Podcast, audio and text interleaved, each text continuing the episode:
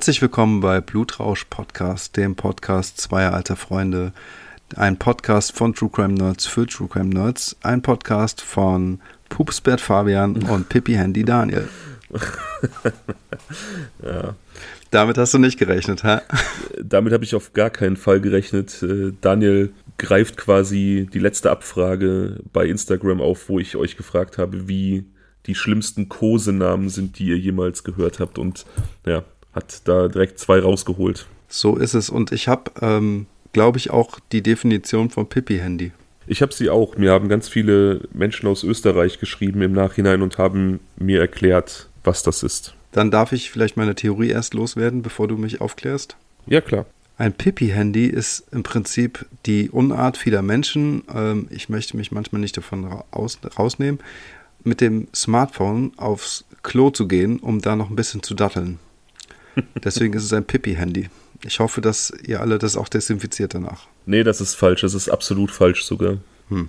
Dann hau raus. Das ist eine Bezeichnung, die man in Österreich für kleine Hähnchen benutzt. Für kleine Hähnchen? Aha, okay. Ja, offensichtlich auch ein, wie gesagt, eher fragwürdiger Kosename, aber primär benutzt man das für Hähnchen. Okay. Also es ist kein Synonym für irgendwie, nee, nee. hey du halber Hahn oder so. so. nein, nein, nein, nein. Okay. Okay. Wieder was dazugelernt. ja, aber gut, dass du quasi so einen kleinen ähm, Rückblick machst zu ähm, Insta, zu dieser Umfrage an die Insta-Community. Da kann ich direkt meinen Standardtext droppen. Folgt uns gerne bei Instagram, da könnt ihr euch dann an solchen kleinen Fragerunden beteiligen.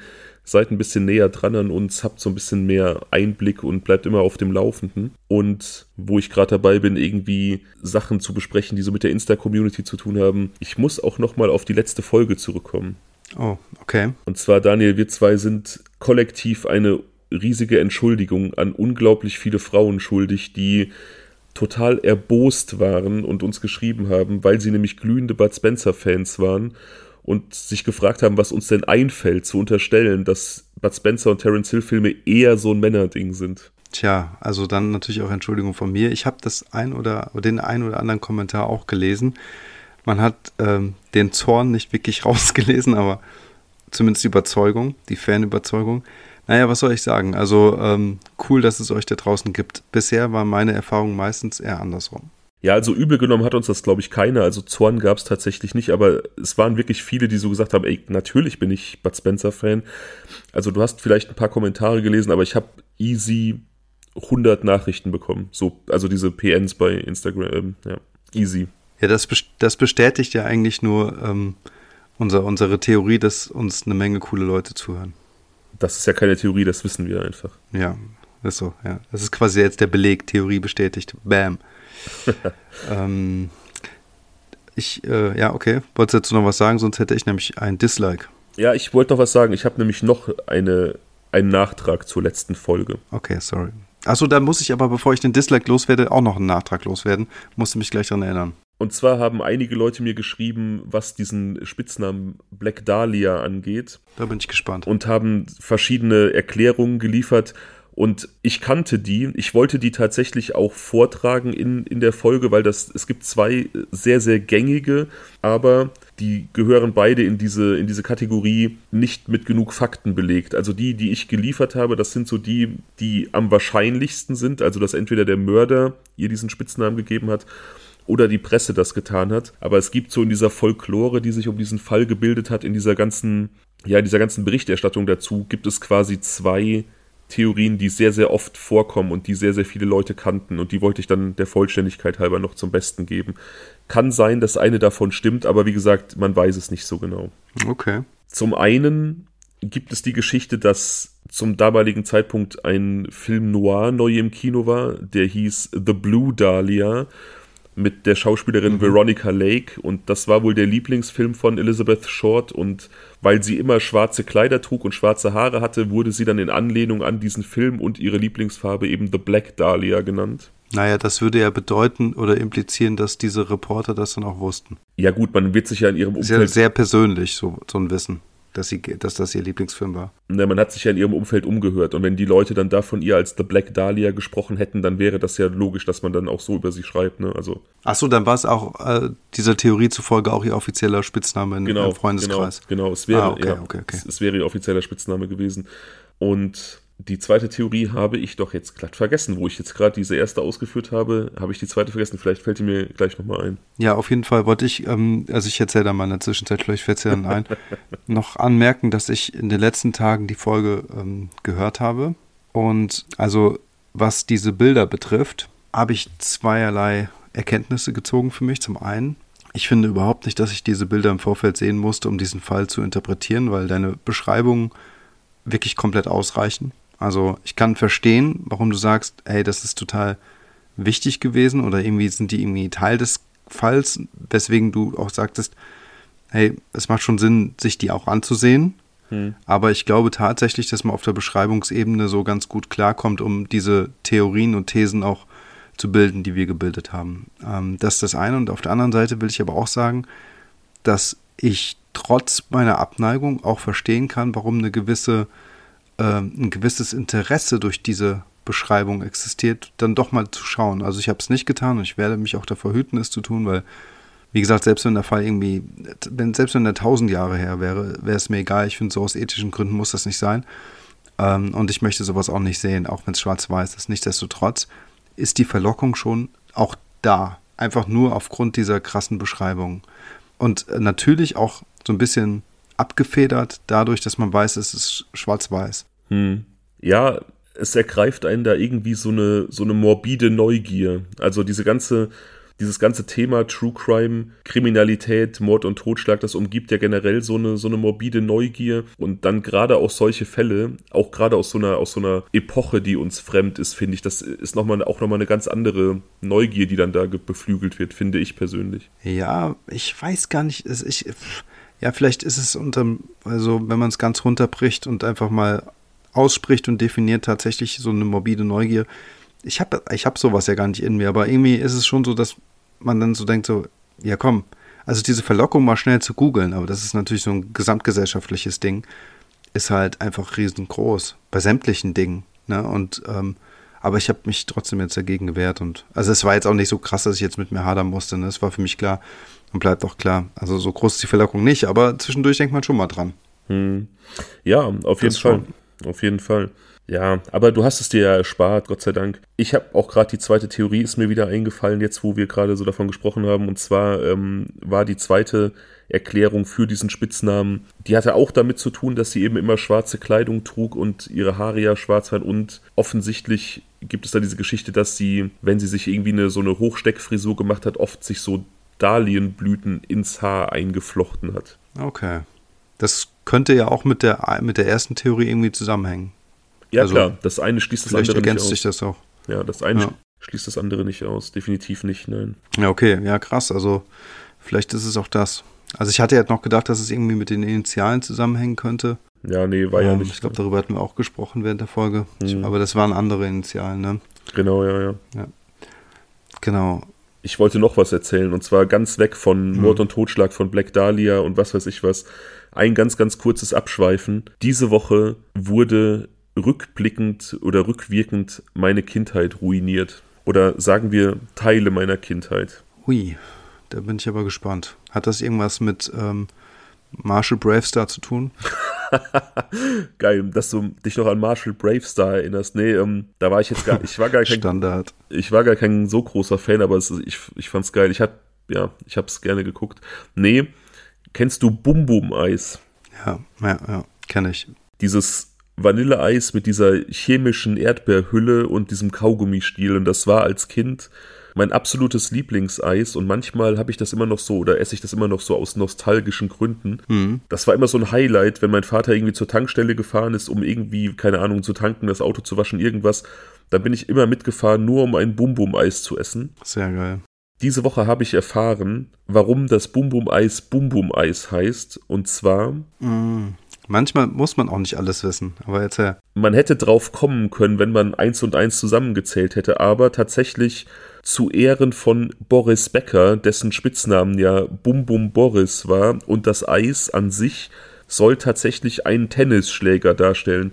Und weil ich Boris Becker Nein. so. Ja, doch, und weil ich Boris Becker so dermaßen fragwürdig finde, in Ermangelung eines besseren Wortes, hat mir das echt irgendwie so rückblickend diese Kindheitserinnerung vollkommen ruiniert. Ja, das ist auch wirklich fies, muss ich sagen. Ach, Mist. Das konntest du auch nicht wissen. Aber ich meine, die Frage ist, isst du es denn jetzt weiterhin? Kannst du es jetzt noch essen und kannst du vielleicht darüber hinwegsehen und kannst du vielleicht davon ausgehen, dass es sozusagen eine Parallelwelt gibt, dass äh, so in der Medienpräsenz Bum Bum vielleicht für Boris Becker stand, aber in deiner persönlichen Welt Bum Bum einfach nur deine Eis, Eis-Analogie darstellt und deswegen auch cool ist für dich? Weiß ich nicht, muss ich mir noch drüber klar werden. Ich, ich habe keine Ahnung, ob ich das trennen kann. Oh Mann, ich hoffe es für dich. Der Typ ist so, der Typ ist so, weiß ich nicht, so jenseits von Gut und Böse und ich will eigentlich, naja, ich will mir nichts in den Mund stecken und dabei an, an Boris Becker denken, egal, Themenwechsel. Das war jetzt, das war jetzt, das war eine äh, Besenkammer-Analogie, okay. Ähm, was ich jetzt sagen wollte, ist ganz kurz zum Thema also Süßigkeiten aus der Vergangenheit.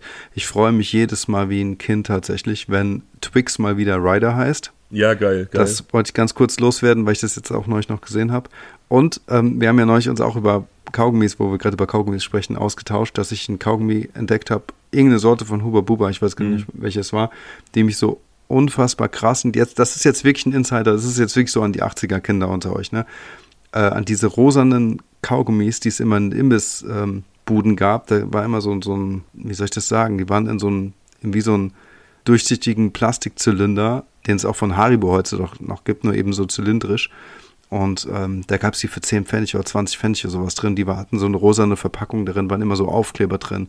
Von Alf oder Miami Vice mhm. und sowas. Bazooka Joe. Und jedenfalls hat hier, so heißt dieses Eis, äh, ja. dieses Kaugummi? Ja, so hießen die. Crazy. Auf jeden Fall, warte ganz kurz. Wie gesagt, ich habe jetzt dieses Kaugummi gefunden, das so ähnlich schmeckt. Das fand ich schon mal, also wirklich mega. Es war eine kleine Zeitreise. Und darüber hinaus, das ist jetzt wirklich nerdy, ich habe es aber nicht gemacht, Leute, ne?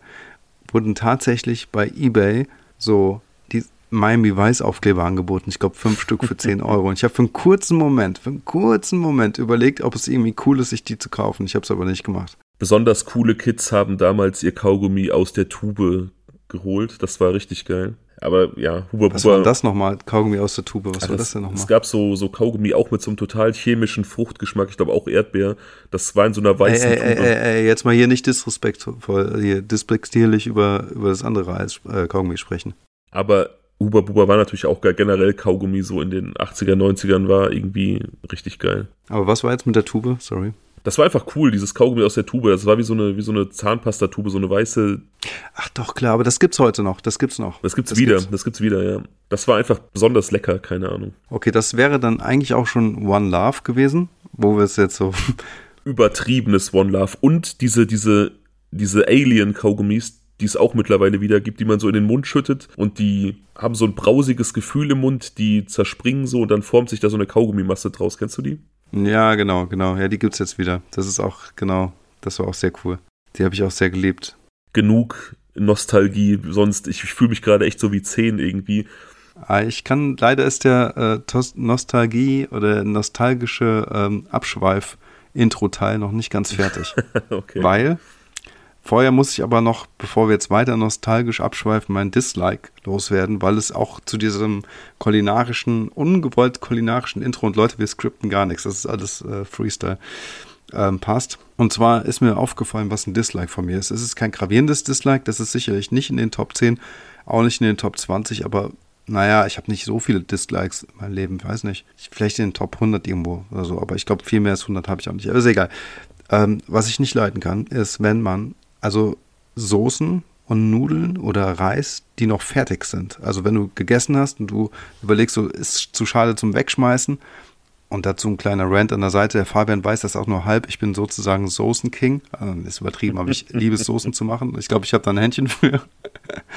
Und ähm, wenn man halt die Soßen hat und halt diese Nudeln oder Reis und wenn man das zusammenkippt und dann irgendwie verrührt, im Kühlschrank aufbewahrt für den nächsten Tag. Absolut nicht mein Ding. Meiner Meinung nach, und da bin ich fest von überzeugt, muss das getrennt abgepackt werden, weil eine Soße obendrauf gehört und nicht vermischt werden soll. Das, zieht sonst den Geschmack ein und dann kommt es einfach, weiß nicht, es raubt dem Ganzen 50% Flavor mindestens. Ja, und und es kann manchmal dazu kommen, dass irgendwie das, das Tragemedium, die Sättigungsbeilage, die Nudel, was weiß ich was, der Reis einfach übertrieben aufweicht durch die Soße. Ja, beides schmeckt nicht mehr so richtig. Also die Soße ist sozusagen verkackt, weil der Geschmack weg ist um 50 Prozent oder keine Ahnung wie viel. Und die Nudel ist halt auch nicht mehr so richtig lecker. Also sollte man nicht machen, ganz ehrlich. Lieber zwei Dosen nehmen, zwei Schälchen, was auch immer. Schreibt mal was dazu, Leute, ob, ob ihr das auch so seht. Also ich, ich glaube, ja, ich bin davon fest überzeugt. Guter Rant, gutes Dislike. Wo, steigen wir in den Fall Kommen wir zum, Nein, nein, nein, nein, nein. Jetzt kommt noch der nostalgische Teil. Okay, hau raus. Weil es ja auch so Zeit so aktuell ist. Und zwar, ähm, hast du das mitbekommen mit dem Hollywood-Streik? Streik, ja, ja, klar. Ja, und also Kennst du auch den Grund, warum die streiken und gestreikt haben? Ich habe keine Ahnung, was der aktuelle Stand ist. Nee, das hat mich nicht großartig interessiert. Was ist der Grund? Ich habe es auch jetzt, das ist quasi, ich zitiere jetzt eine äh, Sekundärquelle, weil ich das jetzt auch ähm, nicht selbst mich eingelesen habe oder so. Ich habe es auch nur so schlagzeilenmäßig bisher wahrgenommen. Und zwar ist es wohl so, dass die großen Studios ähm, mit dem Gedanken spielen, alle Nebendarsteller zukünftig gegen einen Flatrate-Preis also einen einmaligen Pauschalpreis sozusagen, KI-mäßig oder KI-mäßig in die Filme rein zu, einzusetzen. Also sprich, die geben ihre, ihr Aussehen, ihre Stimme und so weiter und sind dann raus aus der Nummer, mhm. bekommen dafür Betrag XY einmalig und dafür dürfen dann äh, die Studios dieses Footage zukünftig immer benutzen. Ja, wird irgendwann so kommen. Also ist auf jeden Fall wahrscheinlich nicht aufhaltbar. Ich will aber, ich will diese, diese Diskussion gar nicht führen. Ich merke einfach beim Thema AI, KI, was auch immer, wie ich total ablehnend werde und wie so ein alter Mann, der irgendwie den Fortschritt nicht mehr ertragen kann. Und ich stehe dem Ganzen sehr, sehr kritisch gegenüber. Auch tatsächlich auch der Nutzung im künstlerischen Bereich. Das nervt mich tatsächlich schon aber in anderen Bereichen finde ich es fast schon besorgniserregend. Deswegen möchte ich dieses Thema eigentlich am liebsten direkt begraben. Ja, aber es geht nicht, weil, also das ist quasi ein Teil des Ganzen. Was noch hinzukommt ist, ich habe äh, euch, also dir und Serhat, äh, an dieser Stelle schöne Grüße, ja heute diesen Link dieses äh, neuen Tupac-Videos oder Liedes gezeigt. Also das mhm. ist also scheinbar so, wie ich es gesehen habe, dass halt irgendein Producer und Songwriter so eine KI generierte wie soll man sagen, Stimme von Tupac und Nate Dogg, beides verstorbene Künstler, quasi über einem Beat, vielleicht wurde auch dieser KI äh, erzeugt, das weiß ich jetzt nicht, hat laufen lassen und somit einen gesamten Track produziert. Und mh, mm, also ich bin dem Ganzen extrem zwiegespalten, stehe ich sehr zwiegespalten gegenüber weil ich nicht genau weiß, wie ich das finden soll. Also ich erinnere mich vor ein, zwei Jahren mal eine Doku gesehen zu haben. Da ging es, glaube ich, um eine Beethoven-Symphonie oder irgendwas, eine Komposition, die es so nicht gab und die wurde dann auch dementsprechend durch künstliche Intelligenz erzeugt. Und da gab es halt diesen, ich meine, Hochschulprofessor, der nach ähm, dieser Aufführung, also es war wirklich ein richtiges Orchester, das es gespielt hat. Das war lange geplant, eine Riesenproduktion und der hat sich das dann angesehen und war auch ähm, sehr aufgeschlossen, positiv aufgeschlossen dem Ganzen gegenüber. Und danach hat er sich das angehört, der war einfach stinksauer. Er hat gesagt, da fehlt dem, dem Ganzen fehlt irgendwie die Seele, so gesehen. Ne? Und ich habe mich das heute, als ich dieses Lied gehört habe und euch geschickt habe, auch gefragt. Es, also fand ich das jetzt zu clean oder finde ich das jetzt irgendwie schön, weil es durchaus so eine Art Möglichkeit bietet, die Musik äh, des Interpreten heute noch zu hören oder neue Sachen zu hören. Nicht das zehntausendste ähm, äh, Remix oder so, sondern einfach einen neuen Track zu hören? Oder ähm, ist es maximal ethisch verwerflich und brauchen wir dann überhaupt noch Menschen? Brauchen wir überhaupt noch Künstler, wenn doch sowieso alles computergeneriert dargestellt werden kann? Ähm, wir dürfen nicht vergessen, wir sind jetzt hier gerade ganz am Anfang dieser KI-Technik. Ne? Das ist also keine Ahnung, wie viele Jahre alt. Ja? Lass es mal im Verborgenen Jahrzehnte Jahre alt sein, aber es ist ja ein Pups im Vergleich zur kommenden Menschheitsgeschichte. Und wer weiß, wie weit diese Technik in 100 Jahren ist. Und dann ist vielleicht auch diese äh, äh, Seelen, wie soll man sagen, äh, Programmiererei mit eingespeist, solange, so dass das Ganze eben auch noch menschlicher klingt und äh, noch echter klingt. Und ich frage mich halt an der Stelle, muss das wirklich sein? Finde ich das gut? Also ich tendiere dazu, es nicht gut zu finden, muss ich sagen. Ich glaube, ihr hört es auch schon raus. Ähm, aber ich wollte dich mal fragen, Fabian, wie du es siehst. Ja, das habe ich ja quasi schon beantwortet. Ich habe mir das Video nicht mal angeguckt, weil mich diese ganze Thematik maximal ankotzt, wirklich maximal. Und ich finde es auch einfach maximal beschissen und, und unkreativ quasi tote Künstler dafür herhalten zu lassen, da KI generiert irgendeine Scheiße zu machen. So, ich finde es, nee, ich will mich da jetzt gar nicht reinsteigern. Ich finde es super beschissen, super beschissen. Ich meine, aber ich finde, aber ich finde, es ist lustig, auf eine, von einer, diese ganze aktuelle Entwicklung ist von der ethischen Sicht auf jeden Fall total lustig. Wenn wir früher irgendwelche Science-Fiction-Filme gesehen haben, dann war das Bild immer so, Roboter und KI und Technik übernehmen die Arbeiten für uns, damit die Menschen sich irgendwie dem, dem Chillen und der Kunst widmen können und der Literatur. Und es ist in der aktuellen Welt so, die Scheißjobs werden immer noch von Menschen gemacht und die KI macht die entspannten Sachen, die, die Kunst und chillt quasi, ne? Das ist irgendwie so verkehrte Welt. Ja, also ich glaube, die Zukunft wird erstmal so aussehen, dass es viele Leute gibt, gerade aus dem äh, künstlerisch-kreativen Bereich, die ähm, einfach KI zu, sich zunutze machen werden, um damit halt gewisse Arbeitsschritte sich selbst zu erleichtern, was in vielen Fällen noch wirklich sinnvoll ist, muss man sagen. Du bist dann halt nicht künstlerisch Klar. kreativ, meiner Meinung nach. Das ist halt. Ja, das Problem ist, dass halt viele ähm, Tätigkeiten im künstlerischen Umfeld einfach auch streng genommen handwerklich sind. Und wenn diese handwerklichen Tätigkeiten den Leuten abgenommen werden kann, heißt es natürlich auch auf der anderen Seite, dass äh, es eine gewisse Beschleunigung der Effizienz gibt. Also sprich, die Leute haben weniger Arbeit, also der Computer übernimmt die Arbeit des Menschen. Die Frage ist aber auf der anderen Seite, da wir sowieso in einer sehr visuell geprägten Welt leben, ob nicht auch sowieso ähm, der Bedarf weiterhin steigen wird, sodass die Leute halt durch den Umgang mit KI wiederum genauso viel Arbeit wie vorher haben oder so, weißt du?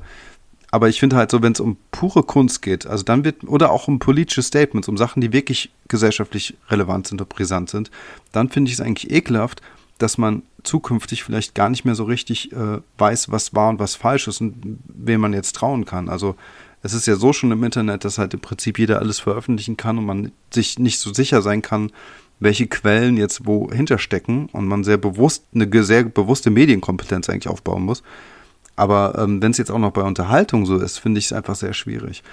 Keine Ahnung, wenn es jetzt zum Beispiel diese Technik jetzt hier vor äh, 20 Jahren gegeben hätte, als die gesamte Welt noch glaubte, Tupac würde noch leben, dann äh, hätte das wahrscheinlich die heißesten Diskussionen und, und, und Verschwörungstheorien ausgelöst. Ja, wie, wie gesagt, ich, ich, das ist eine Thematik, die, die mir nicht gefällt. So, ich, ich will, klar, man kann da die Augen nicht vor verschließen, aber mich wirklich besorgt die Entwicklung teilweise. Ich rede jetzt nicht von diesem künstlerischen Scheiß, das finde ich einfach nur nervig und lästig. Aber in anderer Hinsicht finde ich es relativ besorgniserregend. Aber ich bin auch nicht so technikaffin, dass ich da richtig krass drin bin. Ich mache mir da vielleicht auch ein zu eingeschränktes Bild. Aber vielleicht, um den Bogen zu schlagen, wird man irgendwann KI nutzen können, um zu ermitteln, wer Tupac getötet hat. Oder was mit dem Opfer unseres heutigen Falles passiert ist. Denn auch das steht in den Sternen. Ja, nicht so schnell, mein Bester.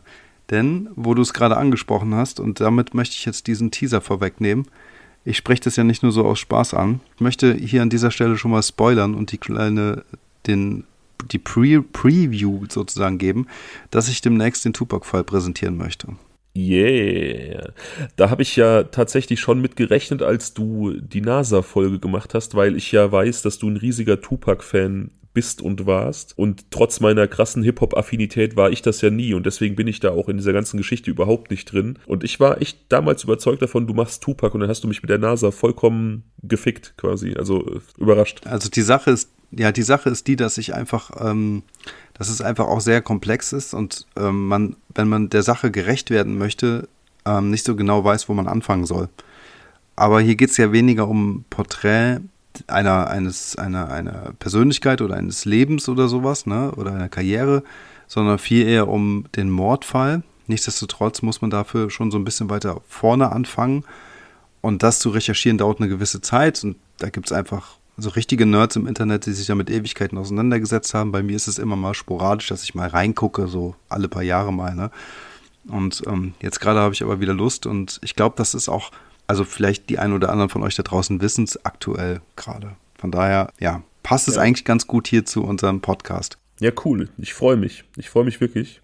Ja, und um nochmal dann wieder zurückzukommen, hoffe ich, dass der heutige Fall auch irgendwann nochmal aktuell werden wird, denn wie auch Tupac ein Cold Case, beziehungsweise sogar auch ein Fall, bei dem auch wieder im Raum steht, ob es überhaupt ein Verbrechen war. Aber wie so oft in diesem Podcast bin ich davon überzeugt, dass es eins war und ich bin gespannt, ob du das genauso sehen wirst und was du dazu sagen wirst, was du für Theorien hast. Ich bin gespannt.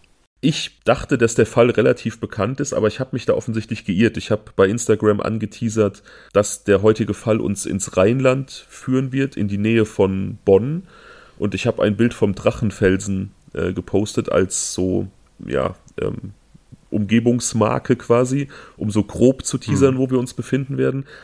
Und da wurden immer wieder zwei Fälle genannt, die auch so auf meiner erweiterten Liste stehen, aber der Fall, den wir jetzt heute besprechen, der wurde tatsächlich von keinem geraten. Also offensichtlich einer, der noch nicht so in den Köpfen angekommen ist, obwohl er doch auch schon zehn Jahre alt ist. Okay, krass. Der Drachenfelsen ist jedenfalls schön. Ja, wir sind nicht direkt am Drachenfelsen, wir sind in äh, Bad Honnef, das ist aber auch da unten in, der, in dem Bonner Umland. Hm. Beziehungsweise wir sind erst in Bad Godesberg, ebenfalls am Rhein. Dort wohnt die Hauptperson des heutigen Falles, der 19-jährige Jurastudent Jens Black, von dem habe ich dir ein Foto geschickt. Ja, typischer junger Mensch so am Anfang des Lebens.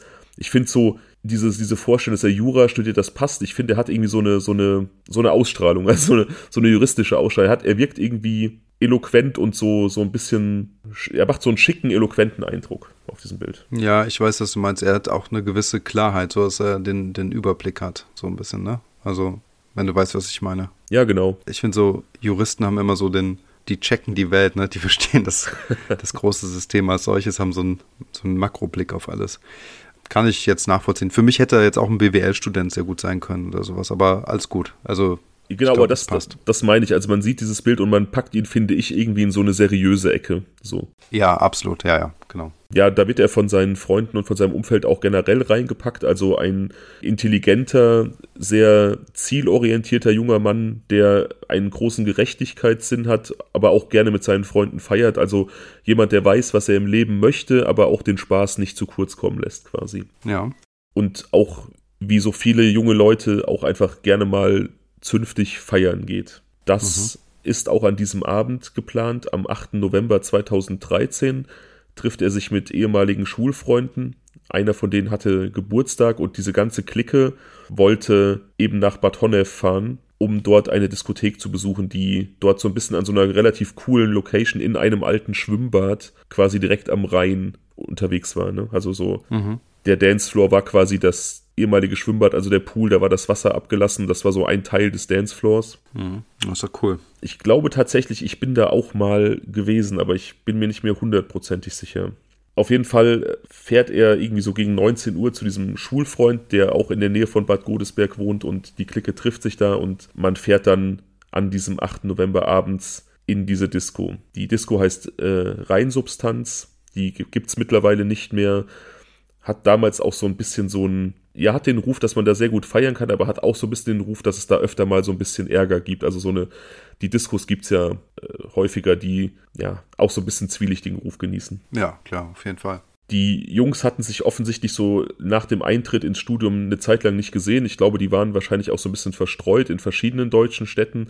Also hatten zusammen Abitur gemacht und sich dann teilweise zum Studium so verstreut und sind also an diesem Abend nochmal zusammengekommen. Da war dann natürlich die Freude groß und man hat relativ viel getrunken und so ein bisschen vorgeglüht und ist dann irgendwie abends dann mit ungefähr zehn Mann nach Bad Honnef gefahren, um dann da in die, die Reinsubstanz zu gehen. Da sind sie dann mhm. etwa so gegen so gegen 10 vor 12 angekommen, also kurz vor Mitternacht. Ja. Man kann da auch relativ nah an der Reinsubstanz aussteigen. Also da gibt es eine, eine Haltestelle, die sind quasi direkt bis dahin durchgefahren. Ich schicke dir mal kurz ein Bild, was so einfach die, die Location so ein bisschen verdeutlicht. Mhm. Womit sind die denn durchgefahren? Mit dem Bus oder, oder mit der Bahn oder wie ist das? Ähm, mit einem Bus, ja, genau. Ja, okay. Beziehungsweise mit der Stadtbahn, also teilweise mit dem Bus und dann mit so einer, mit so einer Stadtbahn. Und du siehst auf diesem Foto, was ich dir gerade geschickt habe, da ist so ein Bild von der Rheinseite aus, was Bäume zeigt. Und da ist quasi an so einer Brücke die Endhaltestelle und nur wenige Meter daneben ist quasi die Rheinsubstanz gewesen. Hm, ja, sehe ich. An diesem Abend waren dort circa 300 Gäste, also die Diskothek war ordentlich besucht. Und Jens und seine Freunde mischten sich also unter das Partyvolk und hatten offensichtlich auch relativ viel Spaß. Also die Freunde beschrieben das irgendwie als insgesamt einen gelösten Abend und Jens auch gut gelaunt. Jens war dann auch so partywütig, dass er seine eigentlichen Pläne verworfen hat. Er wollte so gegen fünf vor zwei wäre die letzte Bahn gefahren, aber die hat er quasi einfach fahren lassen, weil er weiter feiern wollte. Auch das kennt man. Ja, das kennt man. Also es ist wohl so, dass da normalerweise auch später noch Züge verkehrt hätten, aber in dieser speziellen Zeit oder in diesem speziellen Zeitraum war irgendwie gegen zwei Uhr nachts der letzte Verkehr möglich, weil es Gleisbauarbeiten gab. Die wurden dann im Laufe der Nacht durchgeführt und dadurch war die Strecke dann eben nicht befahren. Ach so. Hm. Also Jens hatte wirklich nur die Chance, so bis circa 2 Uhr wegzukommen, aber entschied sich dann offensichtlich gezielt dagegen, weil er einfach Bock auf Party hatte. Hm. Gegen 2 Uhr ungefähr klingelt jedenfalls das Handy von Jens Mutter.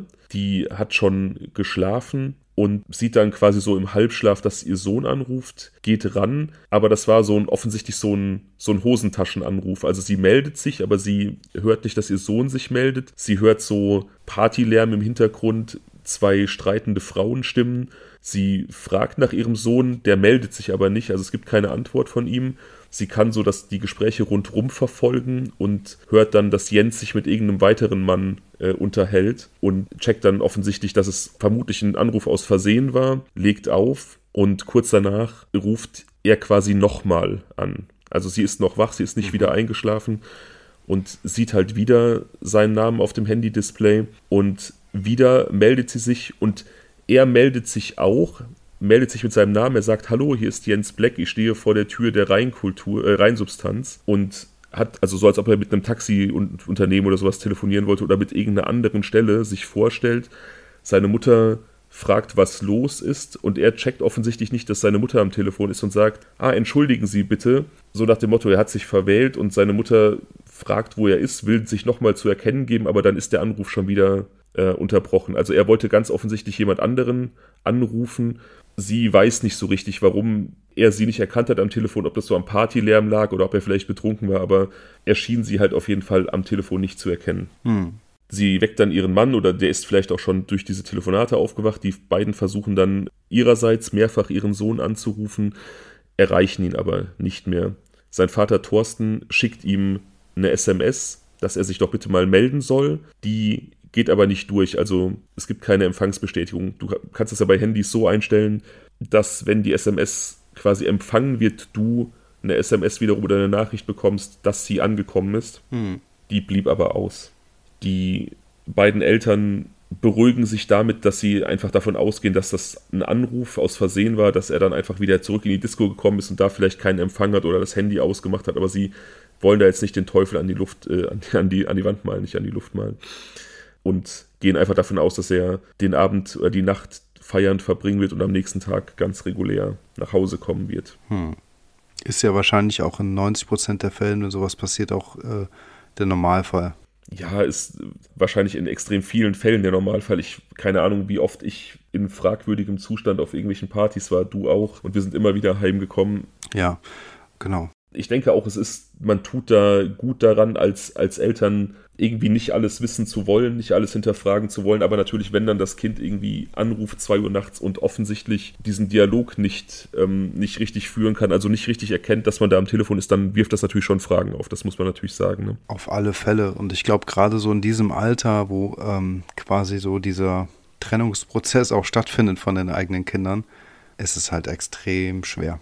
Ja, auf jeden Klar, Fall. Klar, ich meine, die, die, er hat seine Teenagerzeit hinter sich gebracht und keine Ahnung, ist ja dann äh, ausgezogen scheinbar zum Studium oder wie, ne? Aber, oder hat noch zu Hause gewohnt? Wie war das? Er hat noch zu Hause gewohnt, ja. Er hat noch zu Hause gewohnt, ja gut, dann war es eben noch nicht so. Aber dann ist natürlich, also auf der einen Seite emanzipieren sich dann die Kinder, die erwachsen sind, um, und das ist auch ihr gutes Recht, ne? Ich meine, letztendlich waren wir beide auch mal Kinder und haben uns auch emanzipiert und haben gesagt so, hey, keine Ahnung, unsere Eltern müssen nicht immer alles wissen, weißt du, und auf der anderen Seite machen die Eltern sich natürlich ähm, auch Riesensorgen. Ja, ich habe mich eigentlich nie richtig emanzipiert. Äh, meinen Eltern war einfach egal, was ich gemacht habe. Oder sagen wir, egal klingt so negativ, sagen wir, sie waren einfach unglaublich gelassen. Mhm. Es grenzte manchmal schon wirklich an Desinteresse, aber ich glaube, sie waren einfach nur unfassbar tiefenentspannt. Ja, cool, cool. Ich glaube, das geht nicht allen Eltern so. Nee, auf keinen Fall. Ähm, ja, haben wir auch schon drüber gesprochen, ne, dass das auch nie ein Problem für mich war. Ich bin jahrelang jeden Tag per Anhalter gefahren, große Strecken zurückgelegt, per Anhalter durch ganz Europa ähm, getrampt zu Gymnasiumszeiten. das hätten auch nicht alle Eltern so geil gefunden. Meinen war es irgendwie, die fanden es eher noch cool, dass ich so die, die Welt sehe. Ne? Ja. ja. Egal. Jens Eltern beruhigen sich also, sie beruhigen sich damit, wie wir schon gesagt haben, dass sowas in den meisten Fällen eigentlich immer wieder gut geht. Und ihr Sohn ist ja bisher auch immer wieder nach Hause gekommen, aber wie du dir wahrscheinlich denken kannst, wird diese Nacht leider einen anderen Ausgang nehmen, sonst würden wir nicht darüber sprechen an dieser Stelle heute. Ja. Gegen halb sechs Uhr morgens klingelt es an der Haustür von Jens Eltern und die Polizei steht vor der Tür. Das ist natürlich auch ein Bild, was man dann nicht so gerne hat, weil man dann wahrscheinlich auch direkt denkt, dass dem Kind was passiert ist, vor allem eben nach diesen nächtlichen Anrufen. Ja klar, Worst Case. Das genau will man niemals erleben. Die Polizisten fragen nach Jens und die Eltern sagen aus, dass er nicht da ist, dass er feiern ist, dass das der letzte Stand ist, den sie haben. Und die Polizisten entgegnen nun, dass die Eltern davon ausgehen müssen, dass ihr Sohn nicht mehr lebt und dass er höchstwahrscheinlich in der Nacht zuvor im Rhein ertrunken ist. Sein Portemonnaie ist am Ufer gefunden worden, also direkt ja an, am Ufer, du siehst da auf diesem Bild, was ich dir geschickt habe, da ist so eine Brücke über den Rhein. Mhm, genau. Und da geht es quasi so vom Stadtbereich in Bad Honnef über diese Brücke auf eine Insel im Rhein, die heißt Grafenwert. Und man kann über zwei Brücken aus dem Stadtbereich auf diese Insel gehen. Und auf der Brücke, die eben nahe der Rheinsubstanz ist, quasi am Geländer, wurde offensichtlich Jens Geldbeutel gefunden. Jens selber war weit und breit nicht zu sehen. Man hat natürlich sofort nach ihm gesucht, aber wegen der Dunkelheit blieb die Suche erfolglos. Zu dieser Zeit im November hat der Rhein auch relativ viel Wasser geführt und ja, so konnte man davon ausgehen, wenn jemand in den Rhein gefallen ist, dass der eben auch relativ schnell abgetrieben worden ist. Also der hat ja wohl generell eine recht starke Strömung, aber zu der Zeit war eben auch der Wasserstand wohl recht hoch. Mhm. Die Polizisten fügen auch direkt an, dass sie nahezu sicher davon ausgehen, dass es sich um einen Selbstmord handelt und sie führen als Beweis dafür an, dass Jens höchstwahrscheinlich sein Portemonnaie absichtlich am Ufer an dieser Brücke platziert hat, um eben identifiziert zu werden, beziehungsweise um einen Hinweis darauf zu erbringen, dass er eben ins Wasser gegangen ist und sich umgebracht hat. Mhm. Die Eltern sind natürlich, also das kommt offensichtlich häufiger vor, dass Selbstmörder dann an solchen Stellen wenn sie von Brücken springen, wenn sie äh, in, in Flüsse gehen, dass sie dann dort tatsächlich ihre äh, persönlichen Gegenstände, ihre Personalausweise, irgendwas deponieren. Das kommt offensichtlich häufiger vor. Okay, um quasi auch ähm, ja, wie so ein Fähnchen auf so eine Karte zu setzen. Auf einer Karte, ne? So, hier war der Ort, wo ich, von wo ich gesprungen bin oder so. Ja, genau, genau. Mhm. Jens Eltern sind natürlich fassungslos. Ich meine, es ist halb sechs morgens. Sie haben gegen zwei in Anführungsstrichen noch mit ihm telefoniert, also haben zumindest seine Stimme gehört, wissen, dass er da noch gelebt hat. Und jetzt, wenige Stunden später, soll er auf einmal tot sein und dann halt auch noch mit der Information Suizid. Ne, das ist ja auch eine Sache, die, glaube ja. ich, für, für Hinterbliebene ganz, ganz schwer zu fassen ist. Ja. Sie können sich auch so spontan nicht so richtig erklären, warum er sich umgebracht haben sollte, hinterfragen das aber, glaube ich, erstmal gar nicht so, weil sie einfach in dieser Situation noch so gefangen sind und erstmal überhaupt damit klarkommen müssen, dass er überhaupt tot ist und diese Informationen einfach sie vollkommen überfordert, dass er sich möglicherweise umgebracht hat. Kann man komplett verstehen. Es ist kurz vor 6 Uhr, die Polizei ist noch vor Ort. Da kommen ein paar von Jens Freunden bei den Eltern an, also ein Teil dieser Gruppe, die mit ihm in der Rheinkultur, äh, Rhein, ich will immer Rheinkultur sagen, das war so ein Musikfestival früher, in der Rheinsubstanz waren. Die sind also auch zu seinen Eltern gefahren. Ja und wollten mit den Eltern sprechen. Und ja, es, jetzt, es gibt jetzt also dieses Zusammentreffen. Die Polizei ist noch bei den Eltern, die haben gerade die Botschaft überbracht. Die Eltern sind total aufgelöst und dann kommen einfach Freunde von Jens, die an diesem Vorabend dabei waren. Und die. Aber die kommen vom Feiern oder was? Ich genau, meine, die, die um halb sechs sind sie ja. ja normalerweise am Schlafen. Also, wie ist es denn mit den Freunden überhaupt? Haben die den letzten Bus genommen? Oder die letzte Straßenbahn? Nee, die sind wohl irgendwie anders nach Hause gefahren. Also die sind äh, alle geblieben. Er wäre der Einzige gewesen, der diese Bahn hätte nehmen müssen. Die anderen mussten in eine, ja. in eine, andere Ortschaft und so, wie gesagt, er hat sich dann entschieden, einfach weiter zu feiern. Wie die jetzt letzten Endes dann irgendwie so kurz vor sechs von der Disco zu Jens Eltern gekommen sind, weiß ich nicht. Die tauchen jetzt jedenfalls da auf, auch nicht die ganzen neun anderen Leute, sondern einfach ein paar. Und wie gesagt, die Polizei hat gerade diese Botschaft überbracht. Der, der Junge ist tot, sein, sein Portemonnaie wurde gefunden, wahrscheinlich Selbstmord. Die Eltern müssen diese Information verdauen. Und jetzt kommen eben Freunde, die dabei waren. Ja. Die widersprechen jetzt der Version der Polizei, die sagen, Jens konnte sein Portemonnaie gar nicht eigenständig am Ufer hinterlegen, um da irgendwie einen Suizid anzukündigen oder auf einen Suizid hinzuweisen. Er hatte sein ja. Portemonnaie nämlich gar nicht mehr. Er musste es nämlich in der Nacht einem Polizisten übergeben, der es eingesteckt hat. Und das haben mehrere Personen gesehen. Also unabhängige Zeugen, Aha. nicht nur nicht nur Jens Freunde, sondern auch Taxifahrer und andere Feiergäste. Also direkt an dieser Brücke, siehst du auch auf diesem letzten Bild, was ich dir geschickt habe, ist neben der Endhaltestelle. Bushaltestelle auch ein Taxistand. Ja. Was da genau passiert ist, dazu kommen wir später. War das denn vor 2 Uhr oder nach 2 Uhr? Ne, das war deutlich nach 2 Uhr. Also wie gesagt, ähm, um 2 Uhr war ja offensichtlich noch alles in Ordnung. Jens hat sich entschieden, nicht die letzte Bahn zu nehmen und die, die Party zu verlängern und hat dann offensichtlich ja versucht, mit irgendwem zu telefonieren. Aber wie gesagt, was passiert ist, dazu kommen wir später. Ja, okay. Die Polizisten sind jetzt erstmal total perplex von dieser Information, dass Jens in dieser Nacht offensichtlich mit einem anderen Polizisten interagiert hat und dass da auch irgendwie das Portemonnaie übergeben wurde, beziehungsweise ein anderer Polizist das an sich genommen hat. Das ist denen überhaupt nicht bekannt. Die versuchen jetzt irgendwie nachzuforschen und rauszufinden, was da passiert ist. Und Jens Eltern werden an ähm, Seelsorger übergeben, die ihnen quasi jetzt erstmal helfen sollen, mit dieser Information umzugehen und den Tod ihres Sohnes zu verarbeiten. Ja. Jens Vater ist allerdings ja rastlos, der will rausfinden, was passiert ist und er macht sich so gegen 8 Uhr morgens auf den Weg nach Bad Honnef, um da bei der Suche nach seinem Sohn zu helfen. Denn bisher ist das ja auch alles noch graue Theorie, dass der sich umgebracht hat. Es wurde ja noch keine Leiche gefunden. Und er ja. möchte, er möchte bei der Suche helfen und eben sich vor Ort ein Bild machen. Einer dieser ähm, Notfallseelsorger, die denen zur Verfügung gestellt wurde, begleitet ihn, damit er da nicht alleine auf die Suche gehen muss. Der andere bleibt bei Jens Mutter und seinen Freunden. Thorsten, also Jens Vater, versucht in Bad Honnef erstmal die Situation zu überblicken da gab es einige Polizisten, die an dieser Suchaktion am Rhein beteiligt waren. Also da war relativ großes Aufgebot wohl unterwegs. Er kommt mit denen ins Gespräch, er gibt sich als Jens Vater zu erkennen und auch die Polizisten sagen ihm, dass es diverse Zeugenaussagen aus der Nacht davor gab und sich da einfach das Bild geformt hat, dass Jens offensichtlich ertrunken ist. Mhm. Gegen Viertel nach drei haben wohl mehrere Passanten, die über diese Steinbrücke gegangen sind, in der Nähe der Diskothek, Schreie gehört. Also es war eine recht ruhige Nacht. Es war ja auch schon fast 3 Uhr morgens, deswegen ähm, war nicht viel los. Und so war zu hören, dass da jemand relativ verzweifelt offensichtlich um sein Leben schrie. Und die Zeugen haben dann quasi von der Brücke aus aufs Wasser geguckt und obwohl alles sehr dunkel war, das Wasser auch sehr schwarz war, waren sie sicher, dass sie da einen Menschen im Wasser gesehen haben, der halt abgetrieben worden ist, aber um Hilfe geschrien hat. Aber die Strömung hat ihn halt mitgerissen und aufgrund der starken Strömung konnten auch die Passanten ihm nicht helfen, ohne sich selber in Gefahr zu bringen. Also die wären quasi direkt auch abgetrieben. Und dann haben die ganz bestimmt die Polizei und Feuerwehr gerufen. Haben sie nicht, ne? Die wollten die Polizei rufen, aber das mussten sie gar nicht. Die Polizei war nämlich schon vor Ort. Dazu kommen wir gleich noch. Okay. Ja, also wie gesagt, hatten ja Jens Freunde erzählt, dass Jens seine, seine Portemonnaie, seine Brieftasche da gar nicht hätte ablegen können an dieser Brücke, weil die gar nicht mehr in seinem Besitz war zu diesem ja. Zeitpunkt. Und zwar gab es dort eine Polizeistreife, die wegen eines kleinen Autounfalls in der Nähe dieser Diskothek war.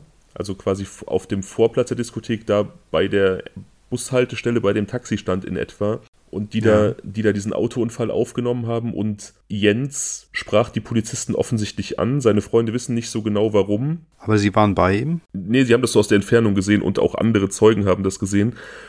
Und ja. einer der Polizisten hat dann offensichtlich Jens Portemonnaie an sich genommen, wahrscheinlich zum Zweck der Personalienfeststellung und es aber dann eingesteckt. Also er hat es Jens nicht zurückgegeben. Das heißt, was auch immer der vorhatte, suizidmäßig oder so, der kann es da nicht irgendwo hingelegt haben. Aber auch das ist untypisch, weil die Polizei ja nie das gesamte Portemonnaie nimmt, sondern höchstens einen Personalausweis oder einen Führerschein oder irgendwie einen Ausweis. Richtig, das ist super untypisch und das ist natürlich aber auch in diesem Kontext, dass dieses anscheinend am Rhein an dieser Brücke gefundene Portemonnaie für die Polizei halt der schlagende Beweis ist, dass Jens Suizid begangen hat, ist das natürlich nochmal doppelt skurril, ne, diese ganze Geschichte. Total seltsam. Aber nochmal, was war der Grund, warum sie überhaupt seine Personalien aufnehmen wollten? Ja, dazu komme ich später. Weil sie waren ja eigentlich mit einem Unfall zugange. Ja, auch dazu komme ich später. Generell sind in dieser Nacht irgendwie so ein paar Dinge passiert. In der Reinsubstanz offensichtlich. Es kann sein, dass Jens da irgendwas mitbekommen hat. Also, wir kommen gleich dazu. Das ist so ein bisschen auch so eine Lars-Mittag-Situation. Also, ja, ich merke schon. Jens fing irgendwann an, sich komisch zu verhalten, ohne dass es jetzt von außen irgendwie einen ersichtlichen Grund gab. Allerdings gingen ja. da, wie gesagt, insgesamt so ein paar komische Sachen vor sich. Freunde von Jens haben berichtet, dass sie eigentlich gar nicht so viel getrunken haben an dem Abend, aber irgendwie sich an wenig erinnern und so seltsam komisch unterwegs waren. und sie vermuten, dass man ihnen K.O.-Tropfen gegeben hat. Sie vermuten, dass Jens vielleicht auch welche bekommen hat. Und analog dazu wurde in dieser Nacht auch eine weibliche Besucherin der Reinsubstanz vom Rettungsdienst abgeholt, eben wegen K.O.-Tropfen. Aha, okay. Also da scheint in dieser Nacht irgendwie generell einiges passiert zu sein. Ich weiß nicht, ob diese Diskothek generell dafür bekannt war, dass es da öfter mal was gab. Ich habe das erste Mal von diesem Fall gehört über einen Podcast von einer rheinischen Zeitung. Ich weiß gerade gar nicht, wie, wie der heißt. Ich verlinke den vielleicht auf Instagram, weil das auch eine gute Folge dazu ist. Da spricht ein Reporter, der einfach da sehr viel recherchiert hat, auch zusammen mit den Eltern. Deswegen gibt es da sehr viele Hintergrundinformationen. Mhm. Und da habe ich so seinen Worten nach schon so ein bisschen den Eindruck gewonnen, dass dieser Laden dafür bekannt war, dass da oftmals irgendwie schräge Dinge passiert sind. Okay. Ähm, ja. ja, ist ganz bestimmt mal äh, interessant da reinzuhören. Vielleicht ganz kurz nochmal zu den Zeiten. Um 2 Uhr hatten wir das mit dem Telefonat. Um 5.30 Uhr mit der Polizei, okay. Und um halb drei oder halb vier haben diese Passanten dann diese Person am äh, im Wasser gesehen. Akte Rheinland. Dieser Podcast heißt Akte Rheinland, genau. Ja, so. Ja. Die, die, Timeline hast du relativ genau im Kopf gehabt, genau. Gegen 2 Uhr hat Jens seine Eltern angerufen, offensichtlich versehentlich. Fünf vor zwei wäre der letzte Zug nach Hause gefahren. Halb sechs klingelt die Polizei bei Jens Eltern. Kurz vor sechs kommen seine Freunde hinzu und gegen Viertel vor drei in der Nacht etwa find, sehen die Passanten diese Person im Wasser, die um Hilfe schrie. Also eine Dreiviertelstunde ja, okay. nach seinem letzten Anruf ungefähr. Okay, und diese Aktion mit der Polizei, mit diesem kleinen Unfall, war dann zwischen zwei und Viertel vor drei oder? Genau, die war kurz danach. davor. Ja, die war kurz davor. Die war kurz, okay, also wir, es, wir, konkret geht es also um das Zeitfenster 2 Uhr bis 2.45 Uhr ungefähr. Genau. Hm. Jens, Jens Eltern, das muss ich noch kurz dazu erzählen, die fühlten sich, wie wir das auch schon so oft gehört haben im, im Laufe des Podcasts, von der Polizei irgendwie sehr fragwürdig behandelt, fast schon im Stich gelassen. Da haben wir ja auch schon drüber gesprochen. Ne? Das ist ja auch oft so, dass Polizisten irgendwie sehr planmäßig und distanziert an solche Fälle rangehen und du bist als Elternteil wahrscheinlich irgendwie einfach emotional involviert und aufgewühlt und verstehst das dann wahrscheinlich auch oft nicht, wenn andere das dann so nüchtern betrachten. Aber in diesem Fall hm. gab es wohl wirklich auch so ein paar Dinge, die ich sehr fragwürdig finde. Also es gab ein Zitat, das ich immer wieder ge gehört habe bei der Recherche dazu. Ein Polizist hat wohl zu Jens Vater gesagt, als es darum ging, wie denn die Chance steht, Jens noch zu finden, wenn er in den Rhein gefallen ist. Ja. Sagte ein Polizist zu Jens Vater, er solle froh sein, wenn die Leiche überhaupt gefunden wird. Zitat, manche rutschen gleich bis in die Nordsee durch. Das ist halt auch so, so ja, danke für deine Empathie. Also es ist halt so, ja. Ja, es ist maximal daneben. Die Eltern fuhren wohl auch zur entsprechenden Polizeiwache, die da in der Nähe ist, die also zuständig ist für dieses Gebiet, um dann auch so ein bisschen selbst zu ermitteln, in Anführungsstrichen, und auch rauszufinden, was es mit diesem Portemonnaie auf sich hat, das ja offensichtlich von einem Polizisten an sich genommen wurde, dann aber am Rhein auftauchte aber als sie sich quasi bei der Polizeiwache als Jens Eltern zu erkennen gaben, wurden sie da wohl relativ deutlich abgespeist. Also man hat sie quasi wieder weggeschickt. Auch irgendwie so ein bisschen verständlich, dass da die Polizei sich vielleicht nicht reinfuschen lassen will, auch gerade vor dem Hintergrund, dass man vielleicht davon ausgeht, dass Eltern eben sehr emotional sind und ja nicht objektiv sein können, aber sie wurden da wohl sehr abgefrühstückt und auch einfach nicht gut behandelt. Zumindest ist es das, was man immer wieder hört. Ja. Ja, gut, möglicherweise ist es tatsächlich so ein Routineverhalten in dem Moment, weil einfach auch die Leute, die dort stehen, weder was sagen dürfen, keine Aussagen treffen dürfen und äh, vielleicht auch so dieses Wissen noch auf dem Kommunikationsweg sozusagen irgendwo hängt. Ne? Also das heißt ja nicht zwangsläufig, dass schon Berichte geschrieben sind und so weiter und so fort, vielleicht noch ganz weit entfernt davon. Genau. Ähm, aber Jetzt ist nur die Frage noch für mich, ähm, wie ging das denn jetzt weiter? Also dieser Polizist nimmt das Portemonnaie und was macht der Jens dann? Ging er dann zurück zur Gruppe? Ist er dort geblieben oder wie hat er sich dann verhalten? Ja, dazu komme ich gleich noch. Also es gibt da eine, eine relativ genaue Schilderung, was da passiert ist. Wie gesagt, direkt daneben ist ein Taxistand. Ja. Da waren dann auch irgendwie Leute, die vom Feiern dann ja zu den Taxen gegangen sind, nach Hause fahren wollten. Also da waren wohl mehrere Menschen auch quasi unterwegs, außer den Taxifahrern, die halt auch alle zu Zeugen dessen wurden, was dann noch passiert ist. Aber wie gesagt, ich erzähle der Reihe ja. nach. Ah ja, okay. Irgendwann werden die Überwachungskameras der Reinsubstanz ausgewertet und tatsächlich ist Jens darauf auch ein paar Mal zu finden. Also gegen kurz vor zwei, also zu dem Zeitpunkt ungefähr, wo er mit seinen Eltern telefoniert hat, betritt er den Kassenbereich. Das ist so, ähm, da ist natürlich eine Überwachungskamera, das ist so ein typischer Kassenbereich, wie man das aus verschiedenen Diskotheken kennt, wo du einfach so einen Garderobenbereich hast, wo du bezahlst, einen Stempel bekommst und wo es dann halt in den mhm. Laden geht, Türsteher und in diesem Schleusenbereich, Kassenbereich, da sind ja natürlich auch immer viele Leute unterwegs, ne, die so rein und raus gehen. Mhm. Und Jens, man sieht Jens auf diesen Überwachungsbildern eben diesen Kassenbereich betreten und man hat leider keinen Ton. Man kann also wirklich nur von dem ausgehen, was man sieht. Und er wirkt aufgebracht. Also er gestikuliert, er spricht mit den Mitarbeitern an der Garderobe, lässt sich seinen Mantel geben und verlangt dann offensichtlich nach Aussage der, der Dame an der Garderobe die Geschäftsleitung zu sprechen, weil er eine Beschwerde vorbringen möchte. Allerdings, ja. wie gesagt, das weiß man jetzt nur von der Dame an der Garderobe.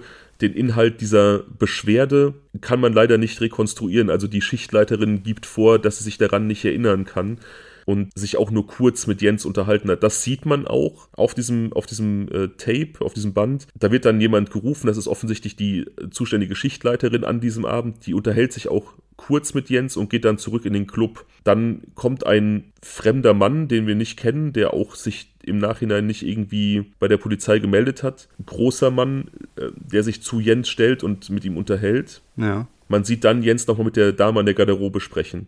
Also es ist irgendwie eine Situation, man merkt, irgendwas belastet ihn, er ist aufgebracht, aber irgendwie kann er seine, seine Beschwerde offensichtlich nicht so vorbringen. Also diese, diese Schichtleiterin, die redet nur sehr kurz mit ihm, die scheint ihm da nicht richtig zugehört zu haben. Irgendwer anders spricht mit ihm vielleicht, um ihn zu beruhigen. Und andere Personen, es gehen immer wieder Leute rein und raus, stehen auch so Leute rum, aber keiner interagiert großartig mit ihm. Das wird doch garantiert der Moment gewesen sein, als er diesen äh, äh, Hosentaschenanruf hatte weil ähm, er, ja dort mit einem Mann gesprochen hat im genau. Hintergrund, wie die Mutter hinterher erklärte. Dann gab es zwar einen Streit im Hintergrund zweier Frauen, aber das kann ja möglicherweise auch ein Rufen gewesen sein oder halt von irgendwelchen Leuten, die noch draußen standen, was jetzt nicht im Fokus des Geschehens ist, dieses Gesprächs, was man auf der Videokamera sieht und ähm, auf der Videoaufzeichnung sieht. Und das wird für mich auch Sinn machen, weil sie nicht davon berichtet hat, dass jetzt laute Musik im Hintergrund zu hören war. Genau, genau, so gedämpfte Partygeräusche waren zu hören und ein Streit von zwischen von zwei Frauen. In diesem Kassenbereich standen irgendwie sieben oder acht andere Menschen. Es kann ja sein, dass da zwei Frauen waren, die zumindest irgendwie lebhaft diskutiert haben, sodass man es vielleicht als Streit hm. hätte interpretieren können. Ich denke auch, dass ja. ich denke auch, dass zu diesem Zeitpunkt dieser Hosentaschenanruf stattgefunden hat. Denn, wie gesagt, sie hat ja auch gehört, wie Jens sich mit einem Mann unterhält, dessen Stimme sie nicht zuordnen konnte. Genau, ja. Relativ klar an dieser Stelle. Gegen 2 Uhr hat Jens dann eine letzte kurze Konfrontation mit dieser Schichtleiterin. Also er sucht nochmal das Gespräch mit ihr. Auch der Inhalt dieses Gespräches ist ihr scheinbar entfallen, also ist nicht ans Tageslicht gekommen. Aber sie erinnert sich daran, dass es offensichtlich irgendwie ein Konflikt war, eine Konfliktsituation. Denn Sie spricht offensichtlich Jens gegenüber ein Hausverbot aus und wirft ihn quasi raus. Also er versucht mit ihr zu sprechen, aber sie schiebt ihn quasi wieder so in diesen Eingangsbereich. Ja, sieht man das auf dem Video auch? Genau, das sieht man und er verlässt dann die Reinsubstanz. Mhm letzte Bilder zeigen dann quasi, wie er im Eingangsbereich äh, aus dem Bild verschwindet, also Richtung Bushaltestelle und Taxistand geht. Mhm. Ich, denk, ich denke, dass er dann da den zweiten Anruf geführt hat. Da hat er ja gesagt, mhm. hallo, hallo, hier ist Jens Black, ich stehe vor der Reinsubstanz und ich glaube, da wollte er vielleicht ein Taxi rufen oder so. Garantiert. Warum auch Oder immer, Polizei. Weil, oder ja, Polizei verständigen. Oder Polizei, weil er da irgendwie eine Anzeige machen wollte, weil er ja drin irgendwie einen Konflikt hatte. Sehr gut möglich. Wahrscheinlich sogar eher Polizei, weil ähm, Taxen standen ja an dem Taxistand. Da hätte er keins rufen müssen. Ja. Wie gesagt, die letzte Bahn ist schon gefahren, so dass er von diesem Eingangsbereich der Reinsubstanz zum Taxistand geht. Er ist irgendwie eine kurze Zeit, weiß man nicht, was er gemacht hat. Also er ist kurz nicht in dem Aufnahmebereich der Kameras zu sehen. Hm erscheint dann wenige Minuten später an einem Taxi, wo er wohl offensichtlich verängstigt und panisch, also laut Aussage des Taxifahrers, an die Fahrerscheibe klopft. Der Fahrer spricht mit ihm und Jens ist offensichtlich total neben sich und offensichtlich verängstigt und formuliert auch, dass er Angst hat. Er sagt, ja. er sagt zu dem Taxifahrer, bitte helfen Sie mir, die sind hinter mir her, die wollen mich töten. Können Sie mich nach Hause fahren? ich habe nicht mehr genug Geld, aber eine EC-Karte, wenn Sie kurz am nächsten Bankautomaten halten, kann ich sie bezahlen. Ja. Der Fahrer lehnt das aber ab, denn es gab öfter so Tricks von irgendwelchen jungen Leuten, die auf Party waren in der Reinsubstanz, dass sie halt irgendwie den Taxifahrern irgendwelche Stories erzählt haben. Ich habe kein Geld, wir müssen kurz an der Bank halten und so und sich dann quasi verflüchtigt haben, wenn man angehalten hat. Hm. Das unterstellt er jetzt also auch hier und obwohl Jens also offensichtlich total panisch und verängstigt ist, geht er davon aus, dass er hier verarscht werden soll und nimmt Jens nicht mit. Okay. Weil es wohl von diesen Taxiunternehmen so geregelt ist, wie das auch in der Gastronomie oft ist mit irgendwelchen Zechbrellern, dass die Taxifahrer eben solche finanziellen Ausfälle von ihrem Geld selber ausgleichen müssen. Und da ist natürlich jeder daran interessiert, solche Sachen möglichst gering zu halten.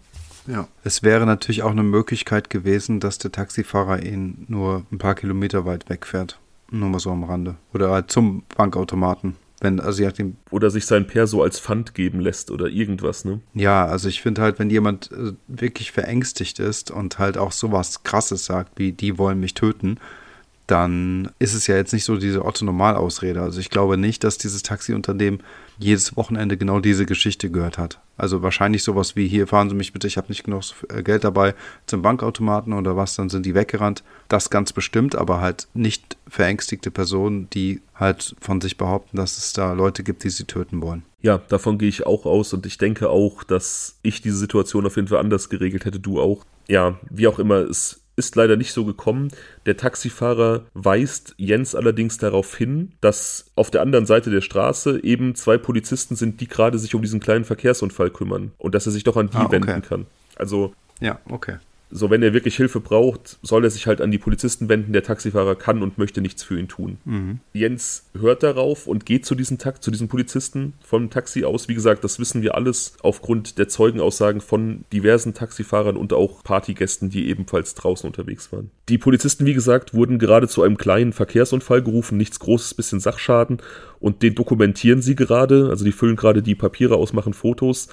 Und Jens spricht die Beamten an und die waren wohl schon ziemlich genervt. Die hatten vielleicht in der Nacht auch schon einige Einsätze und vielleicht auch schon mit einigen Betrunkenen zu tun, keine Ahnung. Und sagen ihm, dass sie zu tun haben und er weggehen soll. Er geht dann auch wieder zurück zum Taxistand und spricht mit einem anderen Fahrer. Auch der beschreibt ihn als völlig aufgelöst, total panisch. Und der sagt auch aus, dass Jens nicht betrunken wirkte. Also sie haben gesagt, dass er quasi so wirkte, als sei er vollkommen Herr seiner Sinne, aber eben total verängstigt. Ja. Und der hat ihm auch nicht geholfen. Nee, da sind dann auch mehrere Fahrer, die das mitbekommen und einer bekommt auch Mitleid und möchte ihn fahren. Also dem geht das dann scheinbar nahe, was Jens erzählt, der glaubt ihm. Aber andere Fahrer weisen ihn dann darauf hin, dass das nicht erlaubt ist und dass er auf Vorkasse bestehen muss und so kommt es dann erneut nicht dazu, dass Jens gefahren wird. Ah, ja, ja. Er geht also wiederum zu den Polizisten, die ihn gerade einige Minuten vorher noch weggeschickt haben, auch offensichtlich sehr unfreundlich. Und was dann da gesprochen wird, weiß man nicht so richtig. Die, also die Taxifahrer konnten es nicht hören, aber alle Taxifahrer, die an diesem Abend auf diesem Taxistand standen, berichten alle, dass Jens dann sein Portemonnaie auf Aufforderung zückte, wahrscheinlich um sich auszuweisen, und einer der Beamten das Portemonnaie nahm, es einsteckte und Jens dann wegschickte, weil Jens quasi im Spurenbild stand, also in diesem, was fotografiert werden musste. Ja. Das fanden alle, das fanden alle, auch die Taxifahrer, so seltsam und deswegen haben sie sich auch daran erinnert, weil es eben so ein untypisches Verhalten ist, dass der Polizist einfach dieses Portemonnaie an sich nimmt, in seine Uniformjacke steckt und Jens dann wegschickt. Ja. Kurz darauf kommen dann zwei unbekannte Männer hinzu, die als kräftig gebaute, so mittelalte, so um die 30 Männer beschrieben werden die sind an diesem Schauplatz aufgetaucht. Das sind keine Freunde von Jens, also keiner von Jens Freunden kannte die auch. Also die waren nicht da, um das zu sehen, aber die wurden denen später beschrieben und keiner hatte eine Idee, wer das gewesen sein könnte. Ja. Die nahmen dann Jens so in ihre Mitte, also haben so die Arme um ihn gelegt so, und zu den Polizisten gesagt, wir kümmern uns um den und sind dann mit ihm weggegangen. Und die Polizisten haben die auch quasi weggehen lassen. Und wie hat Jens reagiert? Jens ist mitgegangen, also der ist auf jeden Fall so in deren Mitte quasi mitgegangen und es gibt jetzt irgendwie keine Aussage dazu, wie er gewirkt hat, wahrscheinlich weil er auch so ein bisschen verdeckt wurde von denen, also weil die Sicht auf ihn für die Taxifahrer wahrscheinlich so ein bisschen behindert war durch diese beiden Männer, weißt du? Ja, aber wenn das diese Personen gewesen sein sollten, mit denen der vorher Stress hatte, dann wird er doch irgendwas gesagt haben. Also der wird auch nicht jetzt, also der wird sich doch gewehrt haben offensichtlich nicht so, dass es irgendwie aufgefallen ist. Einige Minuten später sahen die Taxifahrer ihn aber wieder vorbeilaufen am Taxistand, also offensichtlich weg von ja. diesen Männern und stark aus ja. der Nase blutend. Also da wird dann irgendwas passiert sein. Wahrscheinlich gab es da irgendein Gerangel mit diesen beiden Leuten und ich gehe auch davon aus, dass es mit denen irgendwie vorher schon Stress gab und er deswegen vielleicht nicht unbedingt freiwillig mit denen gegangen ist. Auch so geil, dass das diesen Polizisten einfach relativ egal war. Gut, die waren wahrscheinlich einfach froh, ja, ihren, ihren Job machen zu können, aber. Unglaublich. Man, man erlebt aber auch beim Feiern manchmal, manchmal geile Geschichten mit der Polizei, wo man denkt, das kann nicht euer Ernst sein. Ich muss da jetzt kurz abschweifen. Eine der, der, der unglaublichsten Anekdoten, die ich je erlebt habe, ähm, das war beim Feiern in unserer Heimatstadt. Da ist irgendwie auch nachts um drei oder vier irgendein Typ offensichtlich auf irgendwelchen Drogen auf meine Begleitung losgegangen und ich habe den dann zu Boden gebracht und quasi am Boden so mein Knie auf seine Brust gesetzt und ihn so am Hals festgehalten, also fixiert quasi. Ne? Und die Polizei kam um dann seine Personalien aufzunehmen, um sich ein Bild von der Situation zu machen. Und das war irgendein Mensch, der auch nicht aus unserer Stadt kam, sondern irgendwie ähm, so zwei Stunden weiter gewohnt hat. Und die sehen quasi, die, die hören sich die Geschichte an, dass der uns angegriffen hat. Die sehen, dass ich so auf dem hocke und den auf den Boden drücke. Und dann fragen die mich, ja, kann der nicht einfach bei Ihnen übernachten? Der kommt jetzt nicht mehr nach Hause. so, kann der nicht. Ey, das, das kann doch nicht dein Ernst sein. Unglaublich. Ja, aber so ist jetzt halt, also so stumpf waren diese Polizisten hier bei Jens offensichtlich ja auch, ne? Also. Aber dann hätte er eigentlich fragen sollen, ob er nicht bei denen schlafen kann, ganz ehrlich. Vielleicht auf der Couch im, im Polizeipräsidium. Gibt's auch nicht. Keine Ahnung, auf jeden Fall, ja, wie gesagt, Jens läuft also wieder Richtung Taxistand, blutet aus der Nase und versucht da irgendwie Richtung Richtung Bushaltestelle, Richtung diese Gegend zu laufen. Ja. Auch die Überwachungskameras der Reinsubstanz zeigen dann, dass er nochmal gegen 20 vor 3, also wir erinnern uns, dass er so Viertel vor 3 plus minus ein bisschen offensichtlich im Rhein schwamm. Also wenige Minuten vorher gegen 20 vor 3 hat er nochmal versucht, in den Club zu rennen, offensichtlich panisch, ist auch in diesen Kassenbereich gelaufen, in den Club hinein, wurde da allerdings, er hatte ja wie gesagt Hausverbot, von zwei Türstehern abgefangen und rausgeschmissen. Ja. Das sieht man auch auf diesen Überwachungsbildern. Er wehrt sich wirklich mit Händen und Füßen gegen dieses Rausschmeißen. Also er setzt seinen ganzen Körper ein, versucht sich so richtig am Türrahmen festzuhalten, wirklich wie in einem schlechten Film, weil er wahrscheinlich wirklich panisch weiß, weil er wahrscheinlich panisch weiß, dass draußen jemand auf ihn wartet, der ihm nicht wohlgesonnen ist. So, und wenn man halt weiß, dass er fünf Minuten später im Rhein schwimmen wird, dann bekommen diese Bilder nochmal so eine ganz andere Wirkung. Also der hat da offensichtlich wirklich um sein Leben gekämpft. Allerdings ist er diesen Türstehern auch ganz klar körperlich unterlegen. Also der Reporter in diesem anderen Podcast, den ich gehört habe, der hat davon gesprochen, dass die Tür in der Reinsubstanz zu dieser Zeit von den Angehörigen eines einschlägigen Motorradclubs gemacht wurde. Also alles eher Leute, die ja nicht zimperlich hantieren. Und da ist dann so ein, so ein Jens Black denen halt nicht gewachsen. Ne? Hm. Seine Freunde beobachten diese Szene, können allerdings auch nicht eingreifen und einer seiner Freunde erinnert sich besonders daran, dass er sich erschrocken hat, dass Jens so ein leeren und starren Blick hatte. Also da war er total erschreckt. Ich frage mich da allerdings auch so ein bisschen, warum diese Freunde dann nicht einfach auch rausgegangen sind und irgendwie gefragt haben, was geht und ihm vielleicht einfach Geld fürs Taxi gegeben haben. Also wenn ich mir überlege, wir wären zusammen feiern gewesen und ich hätte diese Szene beobachtet mit dir, dann hätte ich einfach zugesehen, dass du in ein Taxi kommst und nach Hause fährst. Ja, also das einmal, einmal das und ich wollte noch fragen, die Freunde hatten ja auch berichtet, dass sie ihn da äh, beim, beim Polizisten gesehen haben, ne? Genau, ja hast du ganz am Anfang mal erzählt. Was waren die, warum waren die draußen und wo, was haben die draußen die ganze Zeit gemacht? Also es wäre nämlich auch meine Frage gewesen, warum er da alleine äh, herumirren muss. Und äh, also ich bin ja so schon sprachlos, dass da niemand bereit gewesen ist, ihm zu helfen. Und der da komplett hilflos in dieser Nacht da war. Und ähm, aber wo waren die Freunde? Also ich meine, ich kann vielleicht in dem Alter verstehen, dass die jetzt nicht unendlich viel Geld dabei hatten. Ne? Das kann durchaus sein, dass sie vielleicht so gerade für ein paar Drinks das Geld hatten und da jetzt vielleicht auch in dem Alter einfach nicht die Möglichkeit hatten, ihm da jetzt groß was zu leihen. Aber ich meine, die müssten doch eigentlich an seiner Seite gestanden haben. Ja, ich, ich denke mal, dass die sich so auf der Party so ein bisschen verloren haben, dass die gar nicht so aufeinander geachtet haben. Die, die Aussagen, dass er bei der Polizei war, kamen ja in erster Linie von anderen Partygästen. Irgendwie ein Freund hat das bestätigt. Vielleicht war der einfach kurz vor der Tür zum Rauchen. Also die werden nicht die ganze Zeit draußen gewesen sein. Ach so. Okay. Warum jetzt, warum jetzt allerdings in dieser Situation, wo, wo sie offensichtlich mitbekommen, dass er rausgeschmissen wird und wirklich Schiss hat. Warum dann da niemand eingreift, weiß ich nicht. Aber vielleicht gibt es da auch irgendeine Erklärung. Vielleicht dachten die auch, okay, der hat bestimmt noch genug Geld für ein Taxi, wird schon nicht so schlimm sein. Weißt du, also ich weiß es nicht. Hm. Die feiern dann auch weiter. Also es ist jetzt nicht so, dass die da irgendwie jetzt sich dann davon die Stimmung versauen lassen. Die machen weiter. Ein paar sagen hinterher aus, sie hatten Schiss, dass wenn sie rausgehen und die Situation klären, dass sie dann beim Wiedereintritt nochmal die 15 Euro Eintrittsgeld zahlen mussten und deswegen sind sie lieber drin geblieben. Und gut, die konnten ja. auch, die konnten halt auch nicht ahnen, dass da Jens wahrscheinlich wirklich in Gefahr schwebte. Hm. 2.44 Uhr sieht man die letzten Bilder von Jens von einer Überwachungskamera vor der Reinsubstanz. Da geht er weg vom Club, quasi wiederum in Richtung Taxistand, Bahnhof, Bushaltestelle und so weiter. Und da ist ja, wie gesagt, auch diese Brücke über den Rhein auf diese Insel Grafenwert. Ja, und ein, zwei Minuten später schwamm er offensichtlich im Wasser und seitdem fehlt jede Spur von ihm. Und was war jetzt der Grund, warum die Freunde um 6 Uhr morgens zu den Eltern gegangen sind?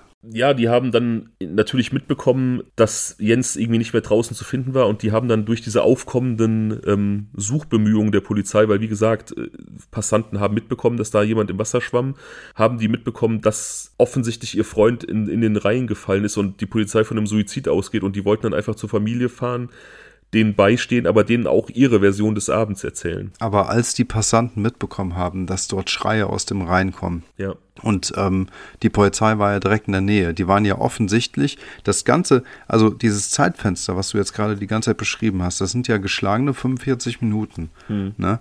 Und ähm, ich finde das eigentlich krass, dass das ja eigentlich bedeutet, dass er da so einen ähm, 45-minütigen Kampf, äh, ich will nicht sagen ums Überleben hatte, aber irgendwie ist es ja doch so, weil ihm, ihm niemand helfen konnte und wollte. Aber dass die Polizei ja dann mit diesem Verkehrsunfall 45 Minuten lang beschäftigt gewesen sein musste, sonst macht es ja keinen Sinn, dass die dort so viel Zeit verbringen. Verstehst du? Und das ist, finde ich, das ist schon eigentlich recht viel Zeit. Wirklich viel Zeit. Also so lange brauchen die eigentlich nicht für sowas. Ich glaube auch nicht, dass es die ganzen, ich glaube auch nicht, dass es die 45 Minuten waren. Also ähm, ich glaube, dass es vielleicht so war, dass keine Ahnung, die, der erste, also wie gesagt, man weiß es nicht so hundertprozentig. Ich glaube, der Erstkontakt zur Polizei, der wird wahrscheinlich so 10 nach 2 gewesen sein, die sind gerade angekommen. Wie gesagt, gegen 2 Uhr war er ja noch vor dem Laden und hat dann erstmal mit dem Taxifahrer diskutiert, war eine Zeit lang auch verschwunden aus den Kameras. Also das wird dann schon noch so ein paar Minuten gedauert haben, bis der Erstkontakt zur Polizei stattfand. Sagen wir mal 10 nach 2 und so eine halbe Stunde kann man ja schon mal bei so einem, bei so einem Unfallort sein. Die, die werden sich angehört haben, was passiert ist, die werden Fotos gemacht haben, die werden den Bericht ausgefüllt haben. Das ist durchaus, durchaus im Rahmen. Ja gut, eine halbe Stunde, eine halbe Stunde kann sein. Aber jetzt ist die, die Frage, haben die Passanten das der Polizei gesagt und wie haben sie dann reagiert, dass dort jemand schreit, äh, jemand schreit aus dem Rhein? Ja, man hat dann halt nachgesehen, wie gesagt, es war dann nichts mehr zu finden, weil er eben schon abgetrieben wurde und ähm, hat dann eben weitere Beamten für weitere Suchmaßnahmen dazugeholt. Ja? Also hat dann direkt schon auch eine Suche angeleiert. Okay, die wurden schon aktiv. Okay, die, gut. Die wurden, die wurden das, auf jeden das Fall. Das war aktiv. jetzt so meine Sorge, ja. Die, ja. wurden, die wurden allerdings auch nur suchmäßig aktiv. Also alles, was die Freunde so erzählt haben von diesem Abend, von diesen Männern, die irgendwie Jens da weggeführt haben und was auch gesehen wurde, dass er dann auch blutend zurückkam, dass er offensichtlich Angst vor irgendwem hatte, dass er panisch bei den Taxifahrern war. All das nimmt die Polizei gar nicht so richtig ernst, das interessiert die alles so richtig. Die Polizei konzentriert ihre Ermittlungen einzig und allein darauf, irgendwelche Gründe für einen Suizid in Jens Leben zu finden. Also die durchleuchten jetzt einfach Jens Leben und ähm, stellen sich die Frage, ob der nicht vielleicht depressiv gewesen sein könnte oder irgendwelche Gründe ihn in den Suizid getrieben haben könnte. Sie sagen den Eltern und auch dem Journalisten, der dann irgendwie schließlich mit den Eltern ermittelt, man hätte hinreichend Erfahrung mit jungen Leuten und die wären halt alle gleich, wenn es um Alkohol und Drogen ginge, und dann hätten sie mit ihren Problemen nur noch den Ausweg, sich umzubringen. Das wäre halt immer wieder so. Und deswegen wäre es auch in diesem Fall so. Das ist doch unglaublich. Ja, also ähm, man, man will ja gar nicht unterstellen, dass hier, dass hier bewusst irgendwas Beschissenes gemacht wird, aber man kann zumindest unterstellen, dass hier irgendwie doch sehr engstirnig und einseitig ermittelt wurde. Also ich habe irgendwie auch so Berichte von Jens Umfeld gehört, das ist natürlich teilweise auch sehr naiv und durch dieses Bild, was man von ihm hat, geprägt. Also so eine alte Lehrerin von ihm, die sagt irgendwie aus in, in einem Artikel, dass sie ihn als super intelligenten, strebsamen, aufmerksamen jungen Mann, der immer Späße gemacht hat, erlebt hat und dass sie deswegen Suizid ausschließt. Und ich denke mir, ja, aber Depression beispielsweise hat viele Gesichter und Menschen, die sich umbringen, denen merkt man das oft nicht an. Ne? Also zu sagen, der war immer lustig, deswegen hat er sich nicht umgebracht, ist halt auch sehr engstirnig, aber wir können festhalten, die Polizei hat einfach da sich von vornherein auf, auf ein Szenario eingeschossen, vielleicht auch, weil es die wenigste Arbeit gemacht hat, vielleicht auch, weil es aus deren Erfahrungsschatz heraus wirklich, wirklich logisch wirkt, ja. Aber man hat da offensichtlich mhm. nicht, man hat da offensichtlich nicht ergebnisoffen in verschiedene Richtungen ermittelt. Und interessant ist ja auch, dass das irgendwie nie so richtig geklärt wurde, warum dann dieses Portemonnaie aber von den Passanten an der Brücke gefunden wurde. Also warum der Polizist das dann da abgelegt hat. Oder, oder vielleicht auch seinerseits so getan hat, ob, als ob er es gefunden wurde. Also wer das dann gefunden hat, wurde auch nicht so richtig rausgefiltert. Ne? Und ja, also ich sag mal, es schreit ja danach, ne, dass es dort abgelegt wurde. ohne da jemandem was unterstellen zu wollen. Aber ich meine, es ist ja schon, also eine andere Erklärung hätte jetzt tatsächlich nicht so richtig, ne? Es sei denn, er hätte es nochmal verloren an der Ja. Stelle. Ja, aber er hat es ja, ähm, ja nicht zurückbekommen. Er hat es ja nicht zurückbekommen. Nee, der Polizist hätte es dann nochmal so. verloren. Ja, ja, das kann natürlich sein, aber dann hätte es wahrscheinlich nicht so Ja. platziert da gelegen. Ne? Nee. Und ob er, aber sind die Taxifahrer sich denn sicher, dass er es nicht zurückbekommen hat? Weil zumindest in diesem Zeitpunkt, als diese zwei Kanten da standen und ihm da irgendwie umarmt haben, aber da war ja eine versperrte Sicht auf ihn auch. Weißt du, vielleicht war es ja, Da war es ja so, dass, dass durch die Leute Jens verdeckt war, aber alle sind einschlägig sicher, alle, keiner hat einen Zweifel geäußert, dass dieser Polizist den Geldbeutel eingesteckt und nicht wieder rausgegeben hat. Am 15. November, also eine Woche nach dem Abend, kriegen dann Jens Eltern den Geldbeutel zurück. Die Ermittlungen sind offensichtlich oder die polizeitechnische Untersuchung dieses Geldbeutels ist offensichtlich abgeschlossen und interessanterweise ist da kein Personalausweis drin. Also wenn er sich hätte ein ausweisen müssen an diesem Abend, dann hätte er das gar nicht gekonnt und dann ist die Frage umso deutlicher, warum dieser Geldbeutel eingesteckt wurde. ja, vielleicht kann es dann höchstens sein, dass diese Polizei, dieser Polizeibeamte ähm, von Jens verlangt hatte, sich auszuweisen, Jens das nicht konnte und der dann, warum auch immer, gesagt hat, dann gib mir deinen Geldbeutel, weil da vielleicht auf irgendwelchen Versicherungskarten oder sonst wo noch der Name stehen könnte. Ja, aber dann hätte er den doch gecheckt und das nicht eingesteckt. Ist ja egal. Hätte er auch, hätte er auch, aber für, vielleicht hat er auch vor, das zu machen, wenn die mit ihren Fotos fertig gewesen sind. Kann sein, ja. Wenig später jedenfalls, am 24. November, also genau einen Monat vor Weihnachten, wird dann Jens Leiche aus dem Rhein geborgen. In seiner Hosentasche befindet sich nur etwas Münzgeld und auch der Personalausweis. Und auch da ist dann wieder Okay. unklar, warum, warum er den nicht dann einfach gezeigt hat, wenn er sich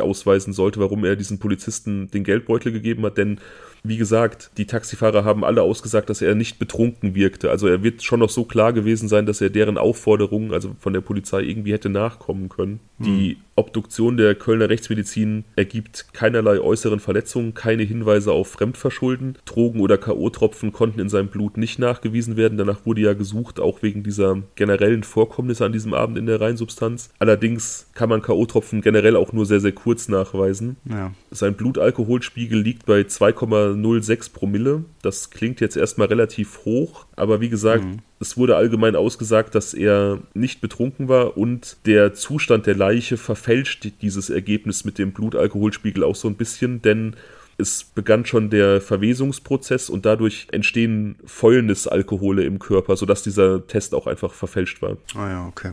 Und wie gesagt, keiner hat irgendwie, keiner hat irgendwie geschildert, dass er betrunken war.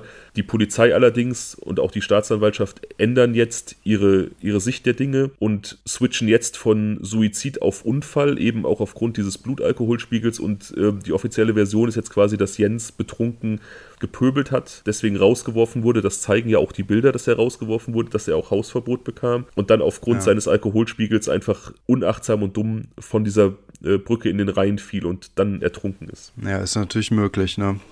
Ähm, Aber da spricht ja einfach so viel gegen. Wie gesagt, er wirkte auf niemanden alkoholisiert. Er hatte offensichtlich Angst vor irgendjemandem. Es gab diese mysteriösen Männer. Er hat sich definitiv eine blutige Nase gefangen. Und die Sache mit dem Geldbeutel ist halt auch einfach weird. Ja? Und wie gesagt, aber die blutige Nase, weil du sagtest, ähm, die bei der Obduktion kam heraus, dass es keine Verletzungen gab, keine äußerlichen äh, Einwirkungen. Konnte denn das festgestellt wurden, werden, dass es dort irgendeine Verletzung an der Nase gab oder hast du dazu keine Infos? da habe ich keine Infos zu. Okay. Also ich glaube, man hat da jetzt eher nach, nach äußeren Verletzungen gesucht, die jetzt wirklich irgendwie Hinweis auf eine mögliche Todesursache gegeben hätten. Also ich glaube, so eine, so eine blutige Nase wurde da jetzt nicht weiter erwähnt. Hm.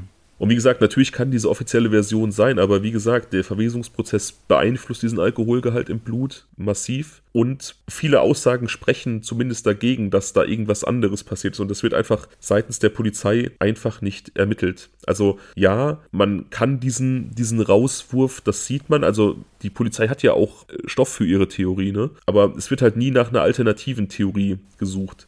Ich meine, wir wissen auch, alle beschreiben Jens als äh, total höflich und ruhig. Und wir wissen auch, dass manche Leute wahrscheinlich ihre Kinder, wenn beim Feiern gehen, nicht mehr wiedererkennen würden. Also dass manche Leute wirklich zwei Gesichter haben und sich draußen nochmal ganz anders benehmen als, als zu Hause. Ne? Hm. Aber ich, keine Ahnung, ich kenne Jens nicht oder kannte Jens nicht. Ich habe kein Bild von ihm vor Augen. Ich weiß nicht, ob er beim Feiern manchmal auch irgendwie aus sich rausgegangen ist und, und manchmal auch vielleicht assi war. Ich weiß einfach mhm. nur, dass die objektive Faktenlage an diesem Abend, also Dinge, die offensichtlich geschehen sind, die beobachtet wurden, einfach zumindest alternative Möglichkeiten eröffnen, in deren Richtung nie ermittelt wurde. Und das macht mich halt schon wieder traurig einfach. Ja gut, also eine Sache ist ja mal klar, dass ähm, er im Rhein gefunden wurde und dass halt die einzige Alternative im Prinzip darin besteht, dass er reingeschmissen wurde. Ne? Ich finde es krass, dass dass es, nie, dass es scheinbar unmöglich gewesen ist, ihm da zu helfen und dass seine Ru Hilferufe dort dann irgendwann auch abgeklungen sind. Also möglicherweise ist er dann relativ schnell dann auch ähm, in die Tiefe gezogen worden oder wie man sagen soll. Ähm, ja, besteht denn irgendein Hin... Hm? Aufgrund der, der Wassertemperatur. Ich meine, es war November, da ist da, da herrscht. Ah ja, klar dann erfriert man ja so super schnell. Ja, ja du bist, du bist, du bist einfach super schnell, ähm, bewegungsunfähig, ohnmächtig, schnell tot. Also da, ich, ich, ich weiß gar nicht, ich habe hab mal irgendwas gelesen. Also ich glaube, als, als, selbst als sehr geübter Schwimmer hast du da, hast du da nur ein Fenster von irgendwie vier, fünf Minuten, um wieder rauszukommen, sonst war es das, ne? Also. Ja, gut.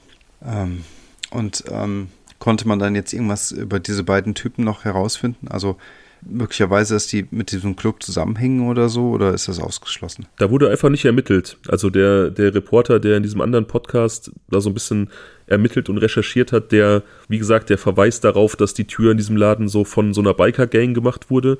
Das, gut, das bringt natürlich auch mal viel Klischee mit sich. Ne? Da denkt man jetzt direkt an irgendwelche äh, Schwerkriminellen. Das muss ja nicht unbedingt sein, aber hm. die Reinsubstanz hat dann halt irgendwann gesagt, als, als die Presse nachgefragt hat und auch die Eltern nachgefragt haben, dass man keine, keine Hinweise geben könnte, weil auch das komplette Sicherheitspersonal ausgetauscht wurde, dass man also nicht weiß, dass man das Sicherheitspersonal nicht mehr befragen kann, ob das die Leute waren an dem Abend. Aber ähm, andere Zeugen und Partygäste haben halt gesagt, dass da nach wie vor immer noch die gleichen Leute an der Tür standen wie vorher. Also das, es wurde auch von Seiten der Reinsubstanz offensichtlich gelogen. Der Laden hat dann aber auch 2015 komplett zugemacht, weil der einfach auch einen beschissenen Ruf hatte und dieser Todesfall hat sicherlich auch nicht dazu beigetragen, den Ruf besser zu machen. Nee. Sodass es da jetzt auch schwer ist, dann jetzt nochmal nachträglich an irgendwelche Leute ranzukommen und die zu befragen. Ne?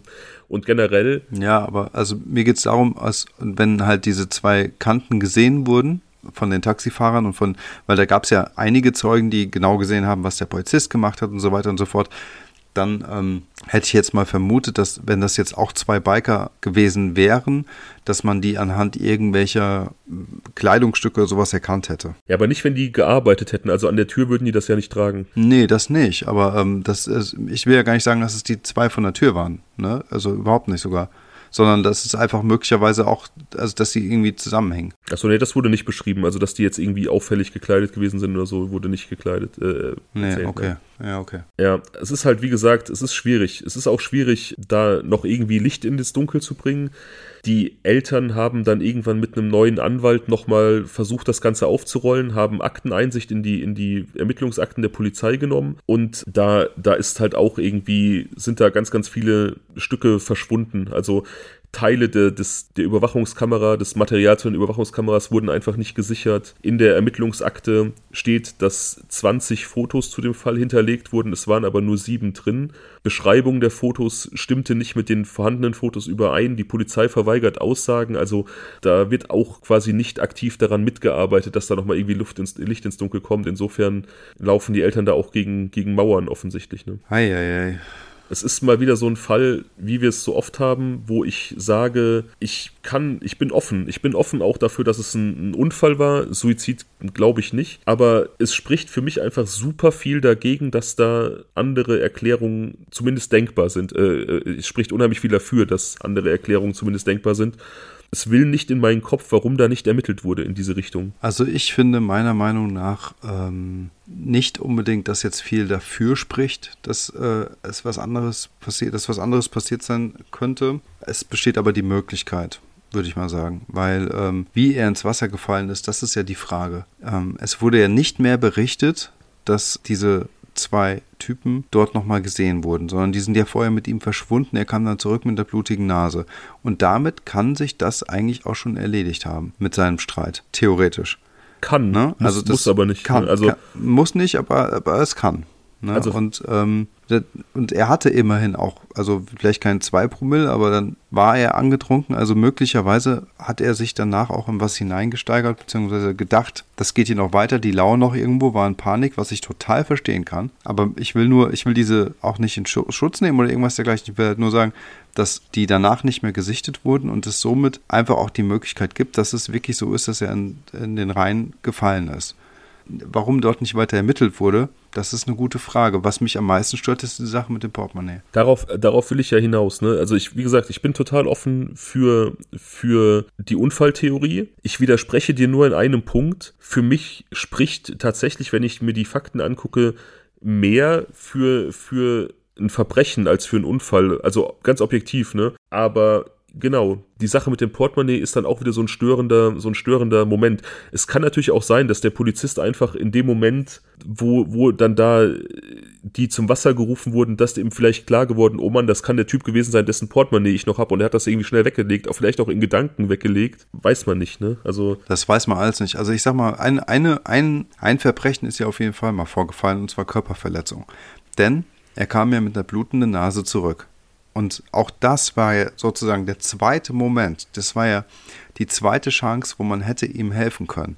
Sowohl die Taxifahrer als auch, als auch äh, die, die Polizisten. Und jetzt mal Hand aufs Herz. Ne? Wie teuer ist diese Taxifahrt? Wenn ich Taxifahrer seh, wäre und ich sehe, da, da bangt jemand um sein Leben und hat vielleicht noch eine blutende Nase, dann sind mir vielleicht mal 20 Euro, die ich aus eigener Tasche bezahlen muss, vollkommen egal, ehrlich gesagt. Und dann helfe ja. ich. Ja, und, ich genau. Äh, ich finde dann, ja, und dann hätte, finde ich, ähm, aber an dieser Stelle spätestens, und das weiß man ja jetzt auch nicht, ob dann Jens mit der blutenden Nase nochmal zur Polizei gegangen ist. Weil spätestens dann wären sie ja sehr wahrscheinlich aktiv geworden. Ja, aber ich meine, er musste ja auch unbedingt, also das heißt, er, er, musste ja auch irgendwo davon ausgehen, dass die Polizei ihm vielleicht nicht hilft. Er war jetzt schon zweimal bei denen, er wurde einmal weggeschickt und beim zweiten Mal wurde quasi zugelassen, dass irgendwelche random Leute ihn mitnehmen. Vielleicht hat er auch einfach in diesem Moment sein Vertrauen so ein bisschen verloren, hat sich gedacht, warum soll ich ein drittes Mal hingehen? Die nehmen mich ja sowieso nicht ernst. Ja, das kann gut sein. Auf der anderen Seite wollte er, wird er ja wahrscheinlich auch sein Portemonnaie ähm, zurückhaben wollen. Also auch das ist ja so eine Sache, die ihn vielleicht auch immer wieder dazu angetrieben haben könnte, dann zurück zur Polizei zu gehen. Ja, also sollte man, ich, sollte man meinen. Ich, ich weiß nicht, was da passiert sein könnte. Man sollte meinen, dass das so wäre, aber ja, offensichtlich war dem nicht so. Wir wissen nicht warum. Ja. Es, es kann ja auch sein, einfach jetzt mal, einfach jetzt mal so spekulativ, ja. Hm. Sagen wir, Beispielsweise die, die Leute, die ihn geholt haben, waren Security-Leute von diesem Laden. Hm. Und die Polizei könnte die ja kennen. Das ist ein Laden, wo öfter was passiert ist. Da wird auch öfter Polizei hinkommen. Hm. Kennen, da kennen dann die Beamten vielleicht einfach auch das Sicherheitspersonal. So. Ja. Vielleicht hat Jens einfach den Eindruck gewonnen bei diesem, bei dieser kurzen Begegnung, wo die Leute ihn dann geholt haben, von der Polizei weggeholt haben. Vielleicht hat er einfach den Eindruck bekommen, dass die sich untereinander kennen und dass da keine Hilfe zu erwarten ist. Ja, das kann ich mir gut vorstellen. Ob das jetzt so sein mag, also ob die jetzt unter einer Decke stecken, das will ich gar nicht, das will ich überhaupt nicht andeuten. Ich, ich sage einfach nur, vielleicht kannten die sich berufsbedingt und das ist irgendwie öfter schon vorgekommen, dass da irgendwelche Besoffenen die Polizei genervt haben und die sind, ich habe das früher in der Gastro auch oft erlebt, wenn dann da Polizisten waren, dass die von irgendwelchen super betrunkenen Leuten zugelabert äh, wurden. Und wenn dann unsere Türsteher die quasi reingeholt haben, dann waren die immer super dankbar, dass sie ihre Arbeit weitermachen konnten. Die Polizisten.